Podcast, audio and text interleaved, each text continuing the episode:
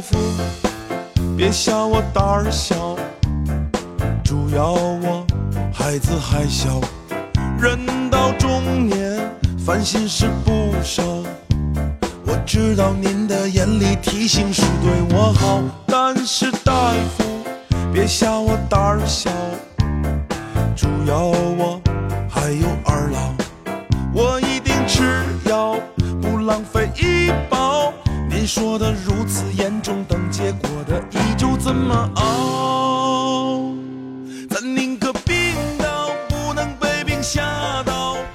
大家好，欢迎收听能力有限电台，我是范范。哎，我是咱老崔，呃，今天今天我们请来的嘉宾是 特别的，对，有多特别？地方也特别特别，嗯，我们今天是在医院，然后请来了周医生。对，这个周主治医师，对，这个请来的嘉宾特别的搞笑，我觉得，因为老崔呢是因为自己痛风了，所以他去看病，然后结识了对，周医生夫，。对，所以呢，咱们先让周大夫给我们打一招呼，嗯，大家好，嗯，我是天坛医院风湿免疫科的周伟周大夫。对，跟我正好对症，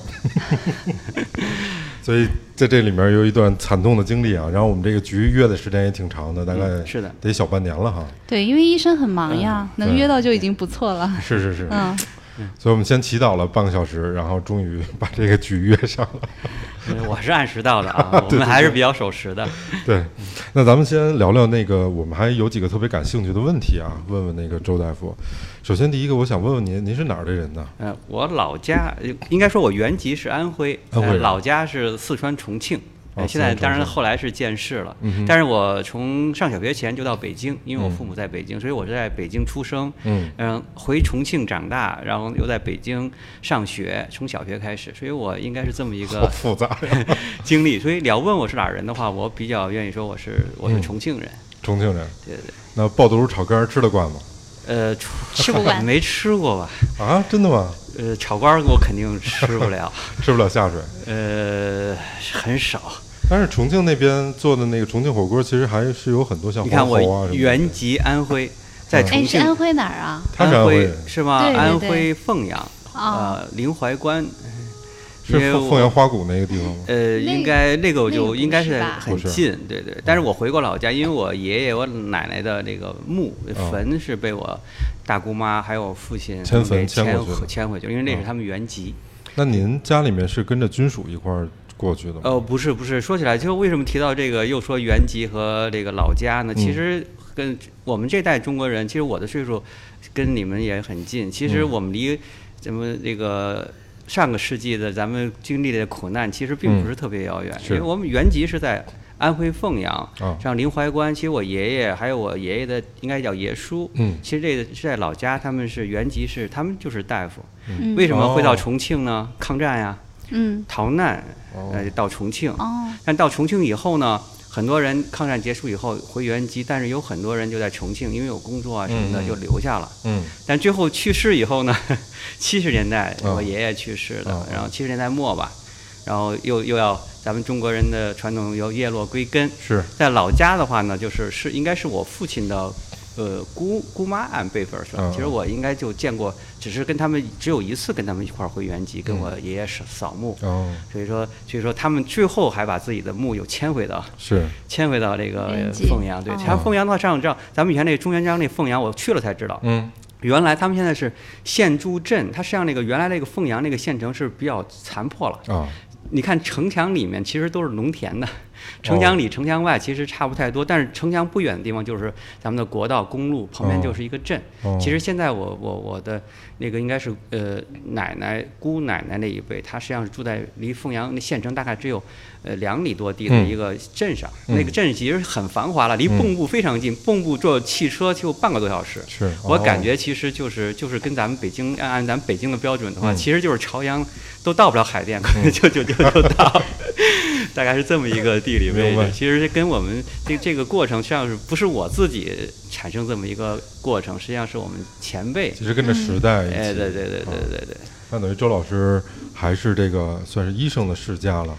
呃，对，应该这么说。但是我父辈这个整个就断掉了，就是我爷爷那辈有医生，但是我父亲那一辈，整包括姑妈呀、嗯都没有。然后到我这辈呢，就就又又学医，啊也有机缘巧合的因素在里头。对对对您您父辈的就是爷爷那辈儿的是中医西医，西医。西医，对对对。哦这么早就学的西医，对对对，，因为我父亲还是对我爷爷还是蛮自豪的。然后哦他当时是应该在上海的某个教会医院，就，是南洋大学，我不知道忘了，记不太清楚。他是正儿八经的嗯。科班的西医。嗯。然后呢，抗战的时候呢，他实际上一度一度回老家，这是都是父辈讲自己家乡的故事，就是说一步一度想脱，他本身是军医，在军队当谋职嘛，据说是在军队当中谋职更容易一些。嗯他一度是脱离军队，想回老家，把自己家人等于接走，哦等于日本人要打过来了，哦这个地方估摸着可能是守不住的。嗯但是呢，他等于是最后是被土匪抢劫怎么样？他实际上到武汉哦才重新又找到部队，哦又加入到这个找到组织了 找到组织有个职位。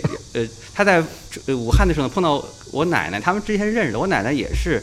这个他是也是这个正正在在当时这个年代也是受到很好的教育，他实际上是护理，哦。而且据说当时差点调到协和医院，哦。啊，去去被他都被接收了，但是因为抗战的原因，哦因为那个三七年好像北方是北京嗯。是保不住了，所以他他才没有呃到北到北京来。然后他经历了整个八幺三抗战，苏州，嗯这个他对他的说，他在军他的我奶奶是我奶奶是等于在军队里头嗯这个军医院服这个等于服务，明白然，后那个轰炸的时候他都在，然后他等于随着部队，他的状况就比较好。嗯然后一直就逃就撤到武汉，嗯可以说就到武汉。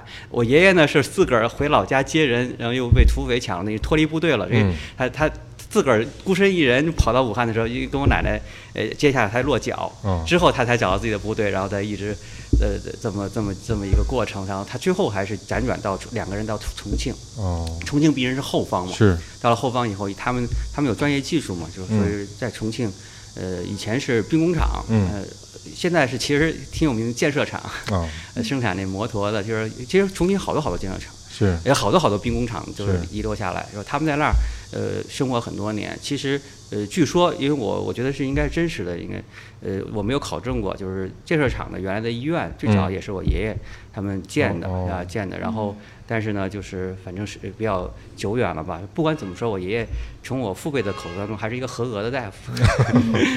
听着有点烽火佳人那感觉不，这这 问起来了，就是说问我哪儿人，咱们是随便聊，因为我看了你们的节目，好像没有，我是作为医生背景，可能是第一个到这儿来，我看你们聊的这个话题非常广泛哈，我就大概听了一耳朵，所以说既然是闲聊，咱们就闲聊。嗯嗯呃，我最开始的时候，这个小崔也说聊一聊，其实我也愿意，原因就是说，第一个呢，就是我跟他也说了，其实我们不同的职业，其实我对对你们职业我不是很了解。假如说你们那个自自媒体平台应该可以这么叫你们、嗯是吧？说愿意聊一聊。当成大家互相交流、互相了解，对啊，无论是个人也好，还是作为一个职业也好，我觉得这个本身不是件坏事。花是花一个小时、两个小时时间，我嗯觉得还是还是值得的。第二个呢，他说要介绍一些疾病的知识，我觉得这个本来是我们的本分，但是看看你们的内容比较广泛，就是咱们可能对他不太没有太高预期，但是呢，咱们聊一聊疾病的知识也没问题。第三个最重要的原因，我聊了，这为什么几次小崔，我觉得他是一个虽然是小伙子，还是很，还是一看起来就是靠谱的人。哎呦太好了，值得我我也相信你们是是在全心全意，呃，按为了达到你们的理想，因为我不知道可能是你们的中国梦是什么，来 来做这么一件事情。我觉得，呃，虽然我们相识的并不是很长时间，而且呃，咱们可以说没有太多的交往，哎萍水相逢萍水相逢。但是呢，毕竟做这件事情，我觉得是一个看起来可靠的人，嗯靠谱的事，嗯合理的推断，所以我坐在这儿跟大家聊聊天儿，你也录下来，呃，将来你播出的时候，之前那那个让我听一遍。没问题，没问题，好吗？让你再播出去。好嘞好嘞，对我们做这个节目，其实呃，因为我们并没有给自己设定一个范围，也没有给自己打一个标签。比如说，我们没有说要做一个访谈啊，或者是一个什么综艺啊，或者什么深度话题挖掘。我们更想是接触到更多的人，不同的人，不同特点的人，然后跟他去聊聊，也许就聊聊他的生活，也许聊聊他的职业，有趣的事儿。然后这样的话，其实打破人与人之间的距离。啊，对我我感觉到了，还是挺有意思的一件事情。对，就可能给你解个闷儿啊，对也没有说特别严肃，也没有特别正经。因为我们两个都有各自的职业，这个嗯不是我们的主业。哦，明白了。那你的主业是什么呢？我是做互联网运营的。哦，对，OK。他他以前是中央电视台的，哦央视 CNTV 的。是吧？我还以为你们是就是媒体人呢，开始自欺实验理讲，原来是这样，一个 IT 人，你还是一个媒体人，加在一起啊。对也是互联网人。对我们一直都是做互联网，然后 对互联网是有很多的认知，但是对于其他行业的人，可能相对来说，我们认识的也是范围窄。就像您当医生，可能您认识的对，呃也很窄朋友圈，对，可能也都是学医的这个行业的。嗯剩下的虽然各行各业都是您的病人，但是都不是朋友。你看小崔干什么都都不知道，就住在这儿了。对，您也是胆大。嗯，没问题。嗯哎，嗯，周大哥，我有一个话题特别感兴趣啊，嗯就是说，我觉得可能医生每天接触的都是病人嘛，嗯顾名思义，因为跟职业有关系。嗯那您看到的都是相对来说都是痛苦，嗯，对，那自己的心理这个边会不会有很有压力啊？应该没有太大压力。从病痛来讲，我觉得我们没有太大压力。其实你越专心，你嗯的工作能做得更好，是吧？理论上讲，我们叫医不自医嘛。嗯为什么呢？因为我医不自医，在在我的理解当中，那个不自医的这范围实际上是扩展到了跟你有跟你有关系，包括家里人。嗯比如说我们某一个呃家人生病了，我觉得最好的办法就交给你一个可靠得住的伙伴儿，叫全全部交给他，甚至你都不做任何参与。判，呃，我也听到了那个一个我的长辈跟我说，这个病人我来治吧。嗯呃，我这都我听到过的话。所以说，我们一不自医的原因就是说，你当有太多的考虑的时候，你反而很难做出一个哦正确的判断正确的断判断。嗯而尤其是我们是内科大夫，因为以前我们上学的时候，其实内科大夫内科这个职业选择并不是这么好。嗯呃，我们经眼科、银外科，什么不是是内科？因为内科哦药物治疗的疾病的范畴啊，实际上并不是每一个疾病都能治疗有效的。是的，呃，病人比较复杂。是在以前我在协和医院学习的时候，其实我们听到最多的一句话就是“如临深渊，如履薄冰”，哦就是谁都不是谁都不是上帝，因为你不知道未来会发生什么。嗯就是说，我们当给别人用药的时候，我们的期盼都是好的一个结果。嗯但是呢，实际上最后得不到你预期的结果的时候，原因其实很多的。你可能是判断错误，这病人不是这个病，也有可能病人很很难治，他实际上他就是目前这个常规方案好不了。嗯甚至呢，它有可能是非常复杂的，它是出了别的并发症，它的恶化是因为另外一个原因造成的。但是还有一可能呢，病人实际上，呃，是他比较脆弱，他肝肾功能每个人实际上的代偿能力是不一样，他可能是药物不良反应，实际上嗯未来是是是多种因素多种因素导致了这样一个结果。所以说你在做每一个治疗决策的时候，实际上你之前的话，我们你也不能太太拖拉，然后呢，嗯。你必须在收集到可靠资料的时候呢，你就应该做一个决断。说这种嗯。情况下，我觉得其实你你想的东西就是医疗以外的东西想的越少嗯。越少越好，其实我个越专注，对吧？哎，对对对，比如说这个哦病人，包括他的痛苦，其实我并不是你的痛苦，我并不是呃不同情你，但是呢，我的目的是来解除你的痛苦。嗯我的我的同情是耽误时间的，但是呢，嗯当然了，我要怀着一个同情的心，这样的话，实际上这是我们的一个基本素质。其实我对我来讲，我觉得这个不耽误我时间，因为我就是这样的人，嗯嗯。本质就是这样的，所以我这同情就已经是固化在这个地方。那您是从一开始就是毕了业之后，真正接触到病患，就是这样的心态，还是慢慢？这是一个慢啊，这里问的递非常好肯定是一个慢慢的过程，但是有一个氛围和一个追求的一个过程。其实呃，我现在这种状态的话，不，我不能说我是一个正确的或者是最好的一个状态，但是呢，嗯这的确是我的经历塑造成这个样子。嗯而且呢嗯，我现在在我这个年龄，我基本上成型了，我已经工作了，从九四年毕业就大学毕业进临床，嗯到现在，咱说起来的话，已经快三十年了。嗯是所以说，所以说我，但是我觉得我受到了这么多培训，我的我应该还是个合格的大夫。嗯我我虽然不能让每一个病人都满意，因为我被投诉过，投诉完之后说这个投诉的理由说这个大夫什么都不解释，就让我去做个超声。嗯实际上我相信我肯定跟他解释过了，因为关节疼痛嘛，然后呢，这个可能你作为临床大夫，刚才讲了要做个判断，背后的问题是严重还是不严重？严重的定义是将来这个状态会不会造成破坏，甚至背后有一个更严重的疾病，你关节疼是疼，实际上最后你是个红斑狼疮，最后你甚至可能是个肾炎。嗯当然呢，也有可能就是个疼痛，就是你疼痛的程度跟你最后的疾病的严重程度是不一定有必然联系的。那个病人的细节我记不清楚，因为我为什么想到这个呢？因为我昨天翻手机的时候正好看到这个这个投诉这张单，因为我一般对我重要的事情会照张照片留下来。我碰巧我看到了一张纸，哦，我还被投诉过，我知道我自己被投诉过一次。嗯更多的时候是别人投诉，呃，年轻的大夫，我去跟病人沟通哦啊。但是我这次投诉的话，其实。但我能想象，可能是病人，我的判断应该没有太大问题。然后呢，嗯我想让病人尽快呢，就是这个做一个合理的一个检检查查之后呢，有把握说没有问题。做个超声的目的是什么呢？就进一步的证实啊。比如我跟别人打比方讲，假如说你的关节的确是疼痛啊，我看起来好像还好，但是呢，我们做个超声。就类似于你们家着没着火，我我我说了，哎，我嗯看了一眼，经验上讲，好像看起来还应该问题不大。嗯那实在不行的话，咱们拉个烟雾探照器，反正总而言之，我进去之后，咱们走一圈看一看。嗯 超声这个东西还是还是蛮还是嗯蛮蛮蛮可靠的。假嗯假如说你的确关节里头就没有什么太大问题，那么我们最初的判断就是对的。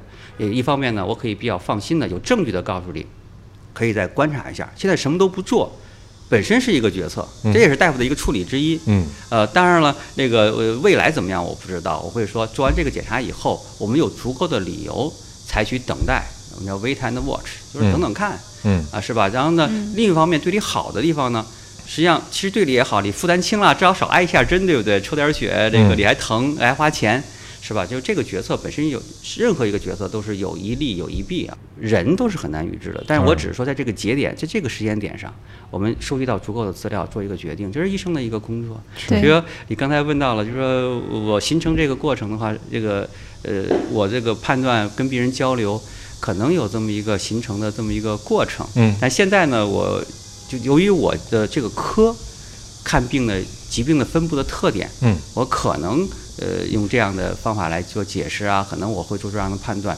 但是呢，因为医学的确，因为本身这个人体很复杂，刚才也说了，对对医学的分很细，了解了解，我觉得还有一事儿特好玩，就是最开始我第一次见这个周大夫的时候，我觉得特别 特别靠谱，原因是他看病时间特别长，是吗？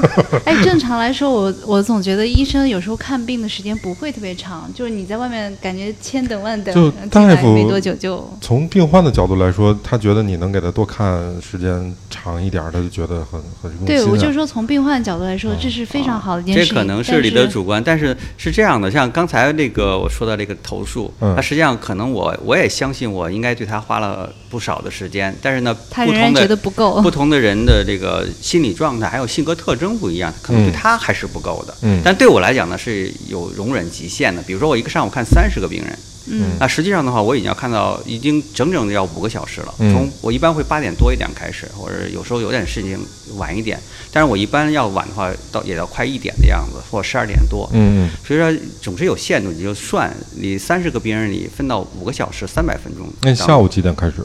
下午应该一般我就出半天门诊。哦，半天门诊对对，因为以前我呃其实这个医院是我刚刚开始来建科，然后有这么一段有一这么一段呃磨合的过程，所以人少，病人会相对比较多，每个人压力大。嗯这个过程我经历过，因为我以前呃出完国之后回到北大医院，也是开始一个人出门诊，嗯。然后最开始的时候我病人也多，不加号加不了号，然后呢我也要看到这一点多，是。呃，一般我看半天，其实下午的话，我就觉得效率不是很高，干不了太多事情，嗯因为比较累一些。嗯但后来呢，呃，同事越来越多了，分担了，其实生活就相对来说有有规律了，大概这么一个过程。其实嗯时间是是是大概这么固定的，嗯我尽可能希望能在这个十分钟到二十分钟的时间里头，把我的工作做完。这工作包括。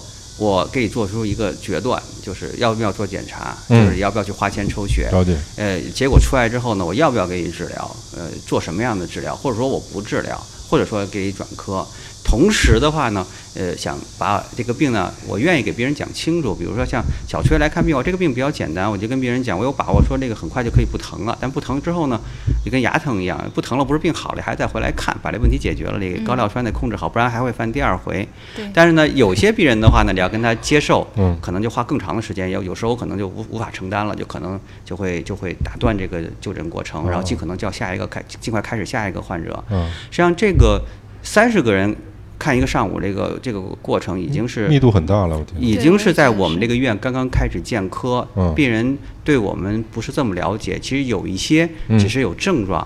呃，实际上背后没有太多疾病的，没有经过太多同行筛选的情况下，啊你才能完成这样的工作。因为我以前印象特别深，我在协和医院出门诊的时候，我一个上午看十二到十五个病人，我会觉得累得半死。嗯啊，现在这个这个状态，实际上就是现在天坛医院，他们神经内科或神经外科大夫，我相信，但病人拿一叠儿片子来看，啊，来一个理疗给别人做饭都是疑难的或者复杂的，一时半会儿判断不清楚的，这样的话你还要思考，你半个小时都很困难。所以我就偶尔我在门诊有一个半个小时甚至四十分钟，一个病人看不完，后面一个病人就帮就把门推开了，啊对什么话都不说，就在那儿站着瞪着你看。嗯你跟他瞪着他看，呃，他瞪着他看都都都都不太合适，因为他毕竟是病人，他疼嗯他着急，我能理解。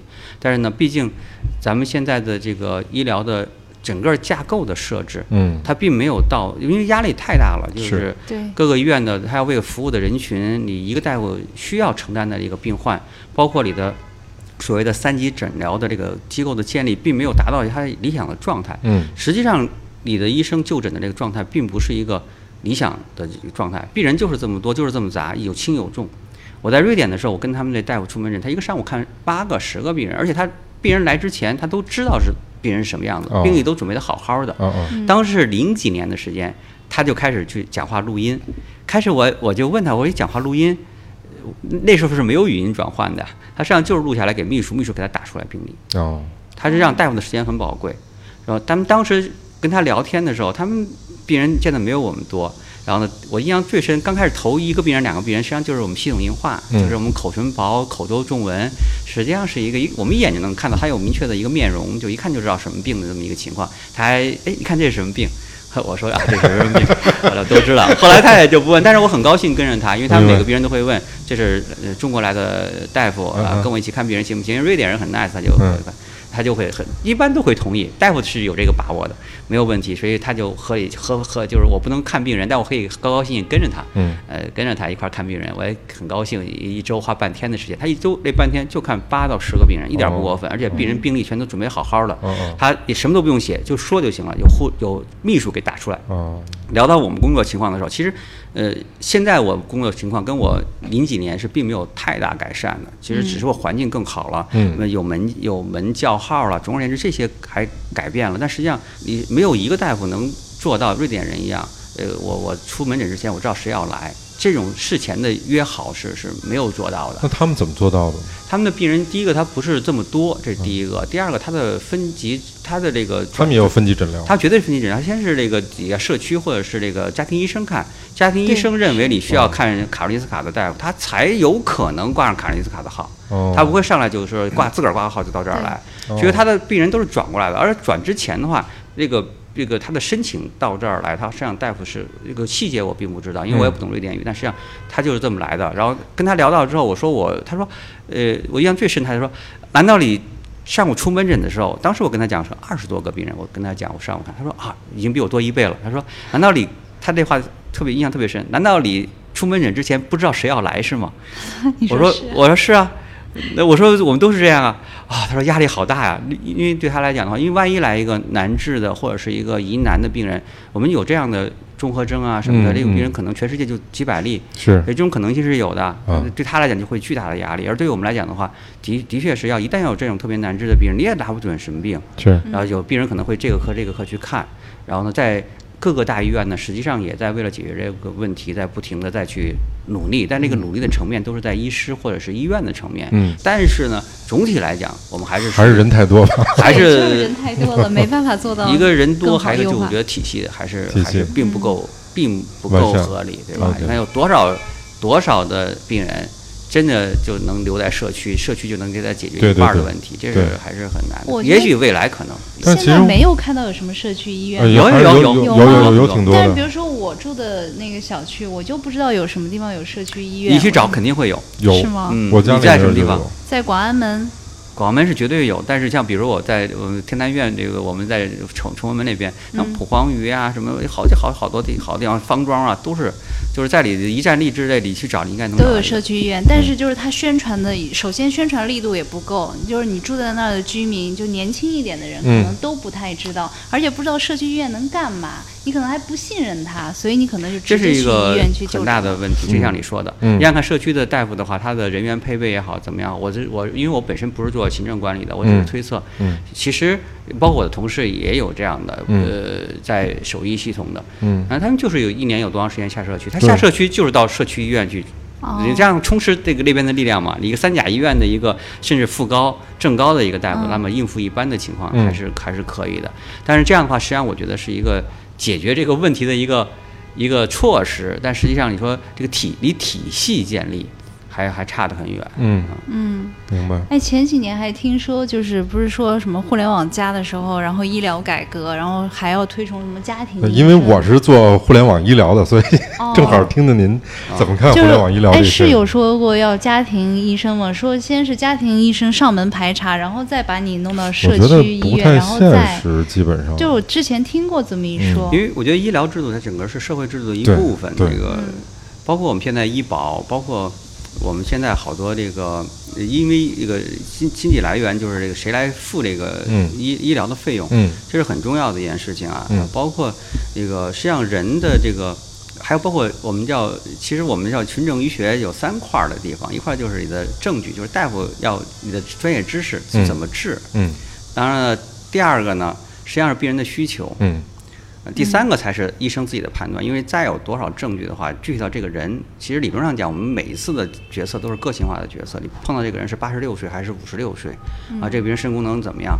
实际上这样的，所以李医生的经验也在这儿。任何一本课本都不可能把这么细节的事情告诉你。对，哎，那您觉得现在新的那个技术不是有一个这个基于大数据来给人家那个可能需要需要很长的路要走，我个人感觉。而我个人觉得将来，呃，可能是医疗医疗这个行业会因为科技的进步就会嗯。改变，是吧？每一次的进步都会改变很多。嗯大数据这块也是这样的，但是也要这个提到这个提到了，就是我们是不是人工智能会不会替代？我其实我就是觉得，要是呃就 machine 嘛，我要机器嘛，我说你要机器来做这个工作的话，实际上你要用机器的为 machine 为，这是我自个儿瞎想，嗯并没有太多深入讨论。而我本身又不是这方面的专家，而且机器是要先收集到你很多数据，对然后不它肯定是断的清洗。数据的话其实不够多。对，现在我觉得也是，因为我们不够多。对，然后实际上你我说的我说的 machine 位的话，实际上机器的呃打个比方讲，假如技术进步，这是可期的，其实嗯这个成本一样。打个比方，我们现在你抽血，你到我这儿开化验单，要一个初治的病人可能花一千多块钱，是，可能那个化验单可能有十几张，实际上而且只是围绕我这个病相关的。嗯但是这样你要以后成本要是减低的话的话，你可能很少的一点血，嗯那个就就就就就花更少的钱，你可能就那个才是大数据。嗯你说到大数据的话，实际上，你呃，我觉得现在的大数据是假大数据。你不能，你不能说我这个，我这个 CT 扫描，我这个，呃我这个，我 CT 扫描完以后，我这个这个数图像数据那就不得了了，是吧？嗯我的嗯化验结果只是一个数值，那就，嗯但问题是这个性质没有太大的差别。啊我说科技进步是指，将来科技进步以后，我们在合理的成本的范围内。真正受益到一个人体当中，这是我个人的瞎想，我完全不是这方面的专家。既然你聊到这儿了，咱们又是瞎聊。嗯我这是我的想法，就是说，嗯也许可能将来技术进，靠靠技术进步，真正能收集到所谓有用的，嗯嗯就是 relevant，就是嗯相关的，就这个人相关的一个数据。嗯那么机器那个时候的 AI 才能起作用。对你现在光是跟别人去拼，你是头疼脑热，那个我觉得这个不是个真正的大数据。嗯当然呢，这个是非常就是可期的一件事，因为我们现在技术进步太快了。您认为这是个方向吗？呃，应该肯定是个方向，因为实际上我们的 biomarker 也好，我们嗯不就没大数据的时候，我们也在不停的去找嗯嗯啊，只不过现在有了技术的进步，我们现在就是主学嗯上来的话，这数据就比以前多得多。啊其实也没有大数据的概念的时候，大家也在不停的积累数据，嗯只不过呢，这个过程可能就有效性啊，有的就浪费掉了，是吧？大家对你的结果根本就不相信，对吗？有的时候觉得你这个做的东西可靠不可靠，总而言之，可能也许有的东西就丢掉了。但是现在的话呢，有这种概念，将来也许得积累呃，积积累到一定的程度真正的大数据，这个数据是有效的数据来了，嗯也许计算机就比大夫强了，嗯是它的判断更准了。但是他不能看跟我一样的东西，嗯哼它必须看我看不到的东西。打个比方讲，你所有的数据都是有效的，但是呢，你扒拉下来的你的指标是，呃，咱们就说三万五万个，啊，这样的话，可能我脑子就跟我眼睛也过不来。嗯呃，所以现在的话，我可以开我刚才讲了一千多块钱，十几张化验单，实际上在我熟悉的这个专科，可能几十个也就也就差不多了。嗯是吧？大概是这样的。所以说你要讲到这一点的话，我觉得对未来，我肯定是作为人来讲，嗯我对 AI 我本身是是是是满怀敬意。我虽然不懂，但是我也相信他们一定会嗯改变生活。嗯呃，但是呢，至少现在大家还在这个。至少目前还没有一个产品拿出来，因为它大家对它上最后不是说光做 AI 的人突破了就把这事儿给搞定了，它一定是以做基础医学的或者做其对，他的分子和行业深度结合才哎，行。分子生物的某一个其他的技术突破了，是哎，一下给 AI 提供了数据了，那个数据是有效的，呃，这样的话可能大家突然就突破了。我觉得这种这种模式嗯是是最有可能的。但是未来这个事情什么时候发生？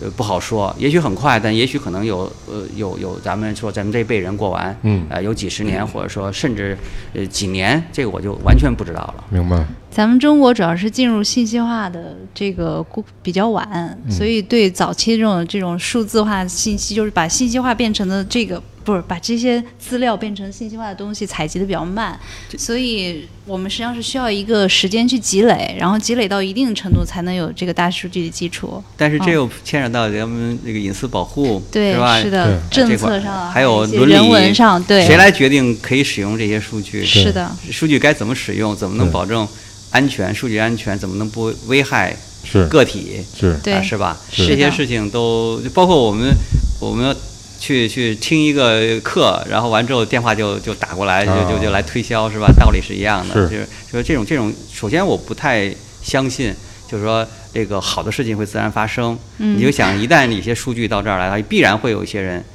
甚至他这这不怕贼偷，就怕贼惦记，必然会出现这样的对，问题。主要是我们对数据的这种就保护性做的也很。现在肯定嗯没有，大家只是在呃做一些概念，比如说 CT 啊、核磁一些数据、影像学啊，呃，都在医院里自己锁着，你觉得好像应用不够，但实际上一旦真真正将来真的有效的数据出来了，这些有效数据怎么使用还是一个很多问题。除了技术上突破你能拿拿到以外，拿到以后怎么用又是一个过程。所以这个讲起来的话，就话就更长了。哦其实这不是我能操控的事了，完全就是我是一个旁观者。我现在只是在这个时代做好我自己的工作，而且的话呢，我觉得即便出现了。我以前受的教育里没有学到的东西，嗯出现新的变革，我觉得我还是可以生存下来。嗯我生存下来是指我这个职业的生命，嗯，我觉得我还是对人有用的。当然，甚至我自己，呃，甚至我自己还在去去去去产生一些数据，我自己还在做一些我的工作，认为对这个整个那个那个医疗还有一定帮助。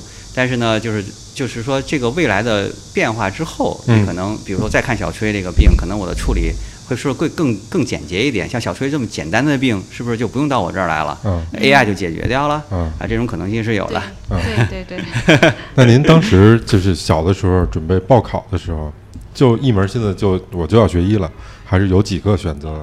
其实说起来话挺有意思的，因为我是八九年的，嗯我是我是八九级，嗯嗯，你嗯八九年上上大学，对对对，然后那那一年的话呢，呃，就是说这个中国也在变革期期间，然后我父亲母亲也从来就觉得医疗是一个很很安稳的一个职业，铁饭碗，呃嗯，将来就是铁饭碗。哎，铁饭碗，嗯不光铁饭碗，你进了进了政府职业就政府机构就是铁饭碗啊。对啊，是，这个背景的话，就强化了这个这个嗯意识，就是说觉得学医挺好的，因为我爷爷本身也是学医的。嗯我们家有一个家传的一句话：凭本事吃饭。然后呢，我父亲本身是学，跟你有点像学信息，但是他只不过他学自动化，哦那个时候还没有什么计算机呢。他们那时候单片儿，我我那时候我自己学我是完全不懂。我父亲什么什么单片机啊，什么这个这个我都听一耳朵而已，其实模完全不明啊，对对对，是这样的。所以说后来他就觉得学计算机，他他很多像我很多同学，我这中学同学，啊父母都是呃有有有，要么就是理理工啊、机械啊，还有这个信息信息的背景。嗯后来我爸爸就觉得，哎呀，学计算机这个更新太快太累，所以说哦学医疗呢又觉得比较保险。其实我们家就那句话，凭本事吃饭。他觉得凭那本事还不如凭一个医疗的本事，然后。呃，加上这个呃环境呢，他就觉得哎，更强化了这个意识，觉得将来出什么事情，跟我爷把我爷爷的这个经历拿出来了，就说你无论出什么事情，你你都能找到一个你都是有用的人，人都得看病嘛。哎，都得看病。嗯啊，当然了，不同的这环境里看病的方式是不一样的。像我爷爷嗯那会儿，我我我爸爸吹嘘的最多的就是我爷爷，他他给人截肢是最快的，然后据说是借一把锯子就能，因为哦他以前在当过很长时间军医，嗯嗯，啊，他说说甚至受到那个部队长官的这个这个首肯，然后呢，甚至他最后要离职，他最后要去重庆，啊不不愿意继续跟部队，因为打仗嘛，肯定要死人的。我觉得这块儿，我觉得是可以作为晚辈来讲，其实我个人还是很很尊重，有敬意。哎，尊重我的前辈的选择。虽然嗯我觉得咱们从一般来讲起来的话，那个国家有难，匹夫有责，但实际上我爷爷当时还是选择呃到到后方去，因为嗯还是这句话，呃，就是我到哪哪儿任何一个地方，我有一技之长，明白。呃，他都能生存下来。所以对当时就是的凭本事吃饭。所以因为这个原因，我填志愿就填了医疗，然后就很幸运也考上这个当时是北京医科大学，我特别幸运，我觉得我这个在我前一生的前半段的幸运就是特别顺，嗯就完全就是高考考到一个相当不错的一个学校，然后呢，等到我那个实习的时候呢，呃，当时协和医院呢，呃他们协和医院是应该是到现在为止也是全国最好的一个医学院校，对呃，咱们叫之一，至少是之一，或者说就是最好的医学院校。那当时他们只有八年制，协和八年制，它只有每年大概只有三十个人的一个一个毕业的容量。现在到我们到医院工作了以后，我们就知道了，你每年只有三十个毕业生，你的医院是不足以支持你医院运行的。所以我们觉得他协和院到各个各个医学院去招收实习生，这是他这个协和医院本身客观需要。要不然的话，你三十个人毕业了，说句实话，当时还有很多人出国，真正毕业之后留在协和医院的协和医大的自己培养出来的协和医大的学生，其实每年都是个位数的，哦很少。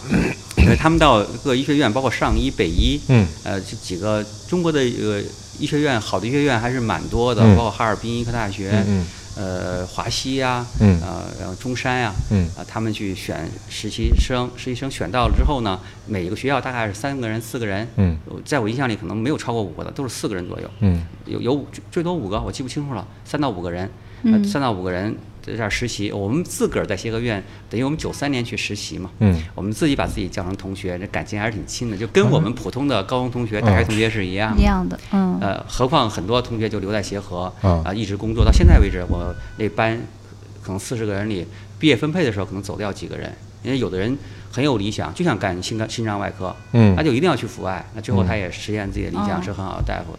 就像也有人就回到自己的华西。呃，有我觉得我觉得华西回了两个，还算比较多的，所以我印象比较深。那您当时在考大学的时候，他是可以选，比如说我是选这个免疫科还是啊，不能不能，啊，不行啊这个问题就是最开始提到了，为什么会嗯提到这个事儿呢？实际上，我的我现在的高中呃初中同学，他的孩子高考了，嗯啊，他开始想学医，就来问我学医，因为医学教育的话，像国外怎么样，我没有受到教育，就在国内的话，它的学制是。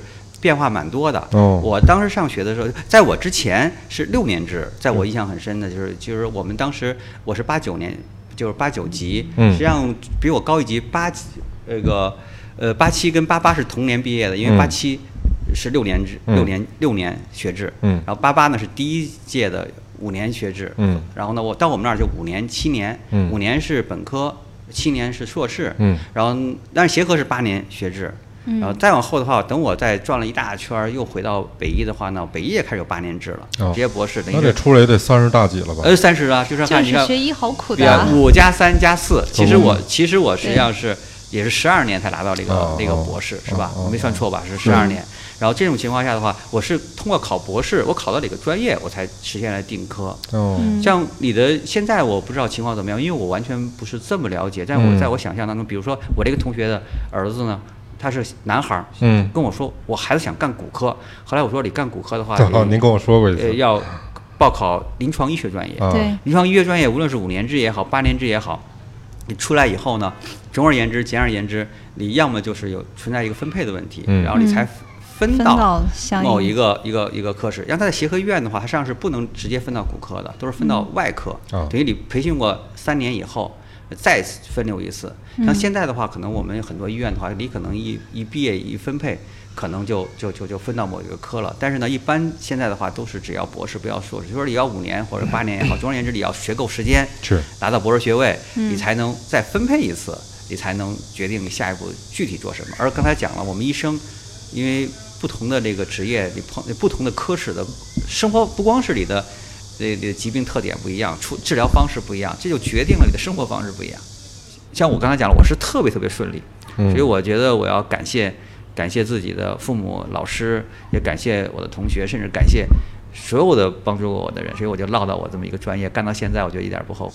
我跟你小学聊过，就是我开始的时候，我当住院医学习那没问题，主治医说用什么药，那简直就用，用完之后觉得哎就该用这个药啊，大家都这么用啊，甚至用的这个跟主治医还出主意说这健康要不要再大点儿，然后大概是这样。等我当自个儿当主治医，我来说，哎，这个病人用什么药？啊，当时有无数的这个让我担心的事情，我记不清楚了，有担心什么，反正总而言之担心，担心很厉害。第二天上班就咔冲过去，赶紧去看去，哎，活蹦乱跳挺好的，啥事儿没有。踏实了心里，就是就是，其实这个这个心理过程，但实际上我们用任何一个药的时候，就是就是这种这种什么嗯如临深渊如履薄冰嘛，嗯，就是真的出事儿了是有的呀。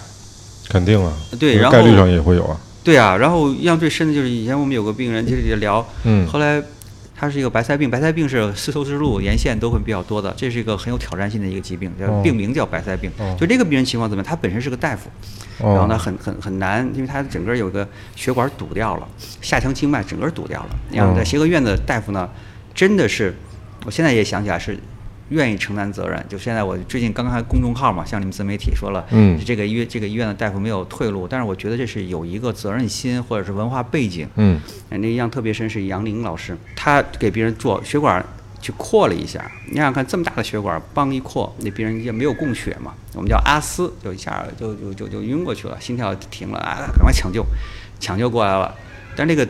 然后就就这个操作不能进行啊，这个东西你想想看，这血管是要堵，还有一点点，但是你这么，那个白塞病是可以造成血管的堵塞的。哦你要去扩它的话，那一瞬间的话就没有血供了呀。嗯那个这个病人这个承受不了，嗯啊，然后病人就赶快抢救好了，恢复了，送回病房，你就发愁，因为那个病即便不进展，那就这样的话，病人也扛不下去。是嗯，然后呢，但是呢，尤其是我们的病呢，风湿免疫病呢，又有一个特点，尤其是自身免疫病，只能控制不能根治的。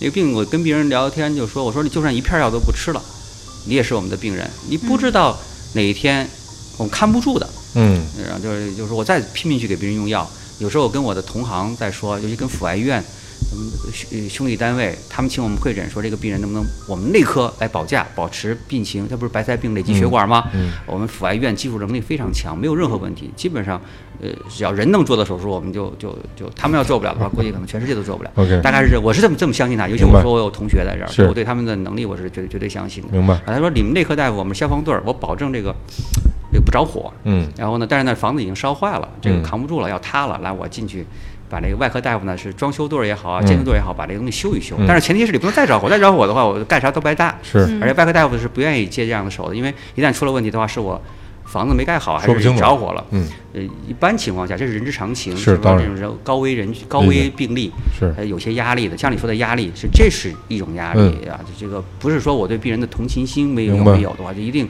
就这是个压力。当然要要病人不理解，非要要求一个，那就一些交流上不能不能接受。我能理解啊，我刚才讲了，我们在两害相权取其轻，病人嗯不能接，那这压力会就不是翻倍，是指数指数级的上升。所以我有时候愿意在这儿聊一聊，也是这样的。说嗯无论是外科大夫、内科大夫，都希望你好。在这种情况下，他的要求就是，我是火也我也灭了，我还做手术，手术是个刺激，我们现在有经验，有经验了，那就做完手术前术后这还是要监测，术后再再活动，等于再用药啊，这个没有问题，配合的还很好，我们也有些成功的例子，嗯但是一不留神就看不住了，病人就会危及生命，因为心脏嘛是个大血管嘛。然后，然后我就跟那个印象特别深，我就跟他说：“我说我去给你看那个病人，我用药去控制他平稳，我压那个病情活动度，我说压到什么样的程度才算才算稳呐、嗯嗯，就看不住。所以大概是这么样，因为我的病就是这样的一个一个状态。明白。后来呢，那个大夫那个病人，我就回到刚才讲的那个病人，他是个医生，嗯后来跟我聊，因为是高危嘛，呃因为这种这种医患的关系，实际上我觉得我现在也慢慢体会，你出了协和以后，包括北大医院，嗯病人就是同样一件事情，病人的想法跟都会不一样。他到了协和，他的确对你很信任。其实我们的确是每一个人都在努力，不要辜负这种信任。当然，然后他就说：“我想明白了，这个我还得再去试一试，因为等下去是没有办法的。因为他还有一个他一个弟弟，然后两个人说没问题要试试。后来我又再去找呃杨老师杨杨杨大夫，因为在协和院全就是这个就是就叫大夫，从来不叫主任什么的。所以我到这个做节目什么的，我就说叫大夫。啊，杨大夫跟他说这个情况，呃，那个杨林大夫说行，再来一次，这回我加小心。嗯又做了一次，做了一次之后，他肯定是他的技术操作，我就不太明白，但是我相信他的技术绝对是一流的。那就这次就是靠速度也好啊，就是扩一下快啊，反正总而言之，哎，下台成功做成了。哦，做成了以后呢，放了一个支架，因为静脉是还可以给支开的。嗯啊，然后呢，哎，挺好。我印象特别深，就是把病人，他是最后一台做，我我觉得他们可能是做好了，嗯因为因为一旦要是这种高危抢救，我能理解，那后面就会受影响。干脆里的病人我就搁到最后做，真要出了事儿了，咱们就压根儿晚上就就就就是他了哎就是他了。对我觉得是这样的，我这么推测，但是嗯肯定是有有有有有杨大夫的考虑，这是我的一个没有口头交流，但是我觉得都认可，哎嗯，很很好，成功了。嗯到病房呢是五点多钟到病房，因为他进台的时候我是跟不进去，我也不知道帮什么忙，但是是我的病人，然后然后呢等他送到送回病房，我们大家都哎看到他哎挺好吧。他的主管大夫呢，实际上是年资非常高，其实跟我是基本上是同级的，比我低一级或怎么样，我记不太清楚了。我们俩同级的，只不过我是先进入临床，所以我是主治医啊，他呢是是高联住院医。我们俩看完之后挺好，一块儿去吃晚饭。吃完饭之后呢，啊，他就那个那个郑大夫特别好，因为现在印象特别深，就走在这个路上的时候跟我说：“说大夫，你走吧，那个我去看就行了，这是我的病人，因为我们把最重的病人交给最最最厉害的住院医嘛。”明白。我想想也是，刚看完吃完饭半个小时。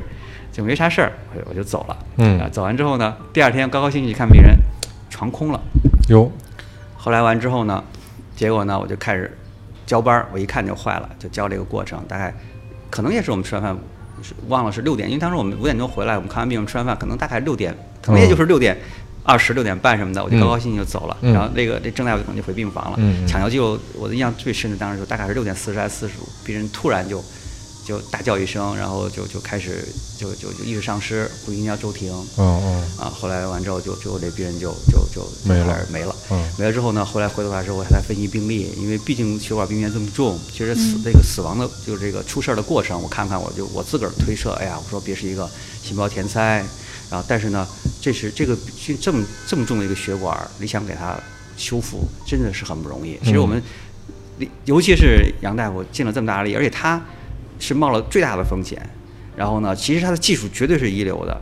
然后呢，那个病人其实我自己也知道，他等下去的话是没有出路的。明白。包括我在天坛医院，我在会诊的时候，我也我也其实我有留一句话，就是说，其实这话我都以前有别的病例也说过，我说、嗯这个病人现在目前这个节点上嗯等是没有出路的。嗯，然后呢，你只能去去拼一下。拼一下，嗯然后呢，对这个病人来讲，有时候拼一下就是像，就是我们杨大夫，呃那拼一下，然后一旦要是成功了，这个可能问题就解决了。嗯下一步的话，这血管反正都快堵了，都没了，然后帮又又开了，再堵是以后的事儿，而且我还有个支架呢，你未必一定再堵。嗯啊，大概这样，所以在某个节点上，你等下去是没有出路的。说我们要要要，刚才讲的要拼一下，但这个拼呢，并不是说盲目的，那个或者说是一拍脑袋就就就发热，我想怎么着想当然的，而是说跟病人的一个病情的一个全面的一个评估，他病史多少年，用过什么治疗，我还有没有余地，状态什么嗯怎么样，最后才说我们下一步的余地是多少。其实杨大夫把这个做下来了，你看这么下腔静脉，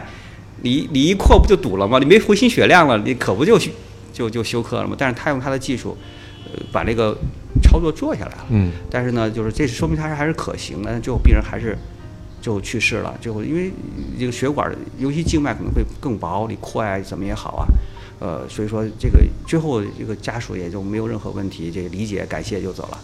但实际上，其实这是我们一个例子，就是我们尤其是我们风湿免疫科一个医院里疑难病，就有的时候经常不清楚怎么回事的时候，就看看风湿免疫科吧。有时候我们经常去看看，说，哎，这不是我们科的病，或者说，哎，这个建议看看什么？因为我们从，尤其在协和医院受训练的时候，就往往都是这样的这样的一个疑难病啊、难治啊，我们就这么过来了。其实我们也很愿意这么看。嗯所以医疗这块儿的话，呃，像你聊的，就是刚才都已经不知道从哪个话题聊到这儿了。嗯，啊，就说，我能贴得过去。哎，贴得过去啊，没问题。好，这是你的责任啊，嗯你是主持人。啊，其实说要说起来的话，嗯这个刚才讲了医疗的一个特点啊。这个事儿也让您挺难忘的吧？我看您刚才讲这个病例。对，其实很多那个病例，有时候像我们有时候病呃病例特别难忘的病，其实挺多的。要说起来，嗯这么多年了，肯定一个一个一个那肯定很多。那您跟学生教课的时候，我刚才理解您教的更多是业务层面的，是吧？对对对对，会不会教跟病人沟通的技巧层面的事？其，实没有专门去教，嗯呃，但是呢，在协和院呢，就是要要熏陶。因为 为什么提到熏陶这两个字儿呢？因为这个现在嗯现在年轻人有有困惑，因为不知不觉的话，我们就变成老师这级的人物了。然后呢，以前我们跟着老师的时候，我们也有对老师当时真是无知不畏，年轻嘛。嗯我印象最深的就是大家也是平头品平头品足。我相信学生、学生对我们对我也会评头品足。嗯嗯呃，不一样。但是呢，我听到有抱怨，就说什么叫熏陶啊？就没人管。嗯，后来有时候我自个儿就开始了要带学生了，因为我本身又是教学医院的这个大夫，其实你是有教医教研嘛，你是有教学任务的。嗯所以我在怎么去回答这个问题？好像什么叫熏陶？后来我想一想，其实，呃，一个简单的一个，嗯我觉得是比较贴切。虽然不能全部的来说，但是我嗯能够想到最贴切的嗯，一个一个解释，就是言传身教。言传身教，因为我我去一个一个医院去会诊，帮我一进病房，那一进那个医生办公室，五个学生，医学生，一人面前一本大书，看着。后来我说你们老师呢？他的老师去了就是住院医嘛，嗯啊收病人去了。后来我说你为什么不去看呢？他说老师没有叫我们去看。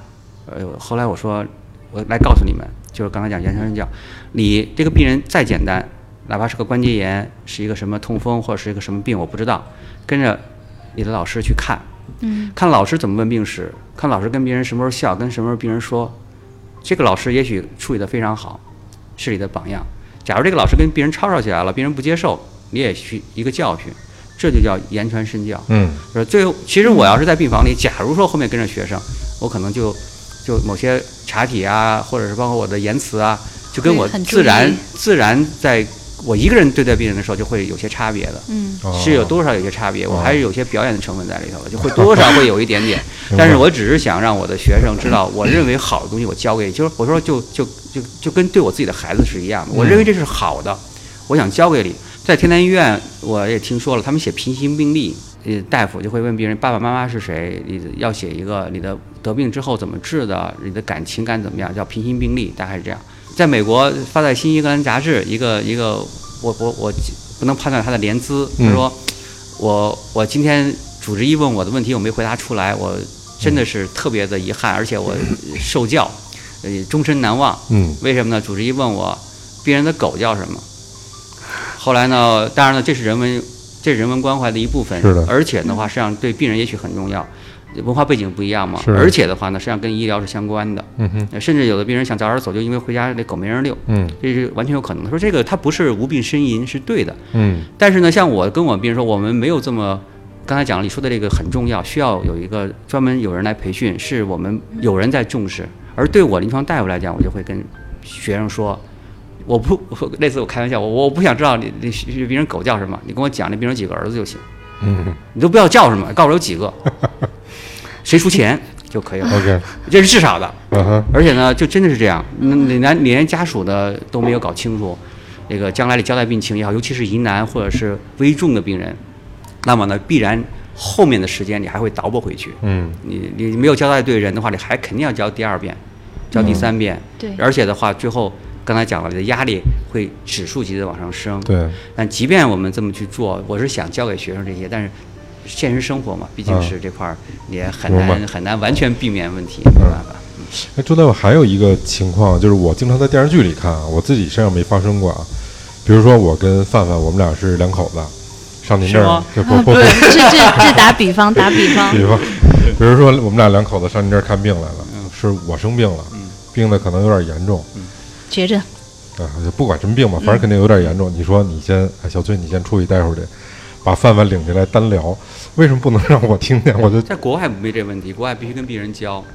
现在国内呢，慢慢在慢慢在纠正，因为有的家属就说，这个我不能让家人知道，他受不了，嗯因为我并不知道病人的脾气秉性，嗯因为我跟他是第一次接触，或接触时间不长，不知道家庭关系，所以这是很重要的。嗯你真的是只跟病人 家属谈，不跟病人谈，理论上讲是不对的。对，对，是吧？病人有知情权啊，但他首先，病人有知情权，他他只要他是有独立行为能力的，呃，他他他是一个他的疾病没有影响他的行为和判断，所以说我们现在也至少在我的职业的过程当中，我还是至少是要把病人和病人家属嗯。叫在一起谈，这个嗯。有家属强烈这么要求，就是您别跟他说，跟我们说，嗯，对，然后我要判断这个病人跟他家属的关系，然后病人的确是不是病情很严重，然后假如说病人的确很严重，他已经呃有一些就是行为能力受到很大限制，或者嗯病人的确心理上是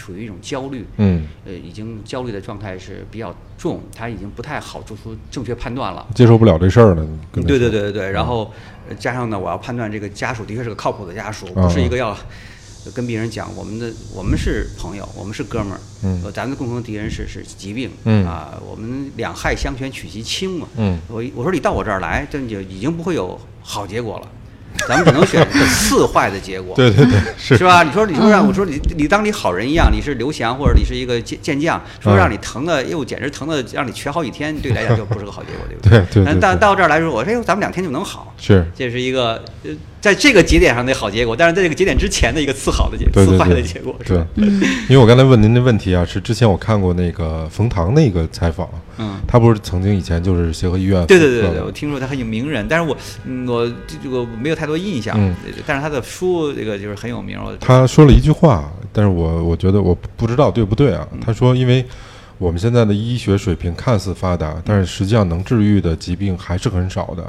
嗯他说，所以呢，他说我认为我们这科就是叫经常安慰，偶尔治愈所有科都这样，就是就是在美国里面很有名的一个墓志铭嘛。啊，啊，对对对，经常去安慰，呃呃呃呃，总是去安慰，总是去安慰。呃对，呃怎么说呢？这个，然后呢意思就是很少能治愈嗯。中间还有三句话嘛，对吧？就就突然在节点上把我中午的时间了啊，先嗯道个歉了。嗯这个这么有名的话，我们是思想是领会的，但是要复述可能没有及格，考试不太好。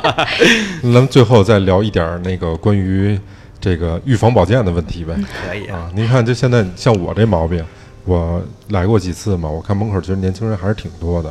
嗯就为什么现在很多年轻人都得类似像痛风啊或者三高啊这样的？不，那是代谢综合征。其实我的感嗯觉是，痛风因为是关急性关节炎嘛，所以说大家关节痛了，自然会想到风湿免疫科看。嗯它只是我们风湿免疫科的呃疾病当中的一个一一部分，啊一部分。然后呢，而且呢，是因为这个来得及，嗯然后呢，假如说早期处理的话呢，嗯效果很好。嗯实际上从医生角度来讲，其实我觉得从学术也好，或从临床的这个难度来讲，嗯这个病本身并不是一个有难度的疾病。嗯呃，但是的话呢，呃任何一个疾病都是有它就是有它自己的特点在这儿。际上，年轻人多的原因就是发病率太高了，嗯以至于现在有十七八岁的犯的都有。十七八岁都有，对，甚至不是、这个、痛风吗？痛风啊，嗯甚至这个病人不是很胖，然后这个时候呢，我们有父母都没事儿，父母都有，我们有时候叫家族遗传性，这个时候我们往往会担心这个病人。大概解释一下，我说可能是我们营养摄入多了。以前我逢年过节，像咱们小时候都知道，逢年过节还是蛮期待的一件事情。那肯定啊，是吧？你吃好吃的一顿，哎，吃一顿。那现在的话，基本上你想吃，天天可以吃。对，呃，有时候摄入过多的情况下呢，可能就会造成这样的一个人体跟免疫，包括免疫病也是一样的。包括这个呃，为什么就你的就得得一个自身免疫病？后来我有别人开玩笑，痛风也是一样的。你那个基因本身在三百年前，它面临的环境是一个饥饿也好，或者说是卫生条件很差的一个情况，它的免疫反应也好，或者你的代谢也好，实际上是为了扛饿，为了应对饥荒。明白？或者是为了跟细菌打仗，嗯哼所以他毕竟筛选，有时候跟别人开玩笑，嗯也许可能三百年前有一个瘟疫，你们全村死了百分之五十的人，那剩下你百分之五十活下来了，你们家人就活下来了，因为你的基因就是这个白细胞就是有劲儿，就是跟人打仗没问题。嗯，但现在的话呢，因为卫生条件好了，你也一时半会儿也跟人打不起来了。它的副作用出来了。呃，也不叫副作用吧，就是嗯有一个硬崩硬崩的两面。嗯也许在某些刺激的情况下，嗯当然你要是有这个基因，你要没这个刺激，你可能一辈子也不得病。嗯当然呢，也许是日晒，也许是环境某一个因素，现在包括纹眉啊、化学品啊，呃，甚至药物啊、理化的一些因素，包括妊娠，反正总而言之就是技术水平，就就是总而言之失去平衡了啊，终于终于这个细胞不受不受控制。那我们怎么办呀？这事儿，没办法，天天有有。些是可以干预的，嗯比如说痛风这块儿，我为什么说它，呃，是我们相对来说应该是比较轻的病呢？因为是可干预的。实际上你就是控制饮食啊，就饮食吗？它是这种生活方式病，嗯嗯就是真的是这样，就是。但是感觉好像痛风什么都不能吃。那也不是啊，就我跟别人讲，就是我虽然不是营养科，但是从大体的这个大体的一个原则上讲，你应该什么都可以吃，但是量是关键，就是你脱开毒物谈脱开剂量谈毒性是嗯是是是是是不对的，是吧？对对对。脱开剂量，比如肉能不能吃，必须吃肉，嗯。除非你我跟别人讲，除非你就准备素食了。嗯。你假如想素食的话，你要把自己的饮食结构改成素食，你要吃豆腐也好，反正总而言之，总而言之也好，呃，到底是油脂啊，还是花生，还是这个，还是这个瓜子儿，嗯。总而言之，你的营养得均衡。嗯。营养均衡以后，你才精力充沛，是吧？然后呢，你才抵抗力好，因为营养不好，你抵抗力自然就会差，你会得容易得病。对然后呢，你可才从事像小小崔你的工作，无论是采访还是你做 IT，还做管理，还去训人，还指派人，嗯你才能好。所以说你一定一定要营养是要均衡的，就是说你你首先的话，你你要吃肉。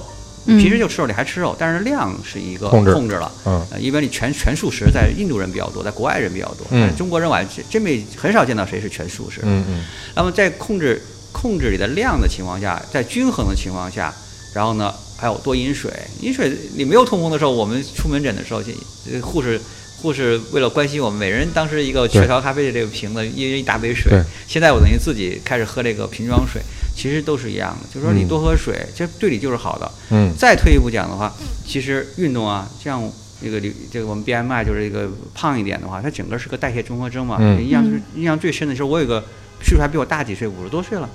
呃，是我们这个风湿免疫科的一个主任，山西的一个主任，他他他非常是个传奇一样的一个人物。那次跟我聊天的时候，他说我现在呃游泳，这个基本上晚饭吃的很少。嗯后来我说也不用这么苛求自己吧，他跟我说不，他说我以前我现在我这个岁数，一般到了四五十来岁，高血压、糖尿病、高尿酸，嗯呃就像刚才咱们讲的，年轻人这么多，到岁数就一定有了，大家觉得习以为常了。嗯但他跟我说，说我本来二百斤，我现在降到一百五十斤了，我现在我现在糖尿病也好了，高血压也好了，嗯药都停了。他是医生，他没问题，嗯痛风尿酸也好了，尿尿酸药也都停了。嗯啊，他说我现在很轻松，嗯我继续保持这个生活的状态，就包括刚才讲了饮食均衡和量的一个适度的控制，嗯运动把自己的体重降下来。嗯啊，他那句话我一辈子都忘不了。说有时候我跟经常跟病人开玩笑，后来我说你想不吃药，你因为四五十岁人吃降压药，也有可能吃一辈子大家就接受了。嗯我说这个吃降尿酸药吃一辈子，大家可能也就接受了。但是我说你从咱都不说十八九岁了，咱从二十八九岁，你比人要多十二十年，嗯呃，病人也觉得是个事儿。后来我说行不行不吃了？嗯你把体重降下来，嗯也许可能就不用吃了，嗯你把代谢给调整过来。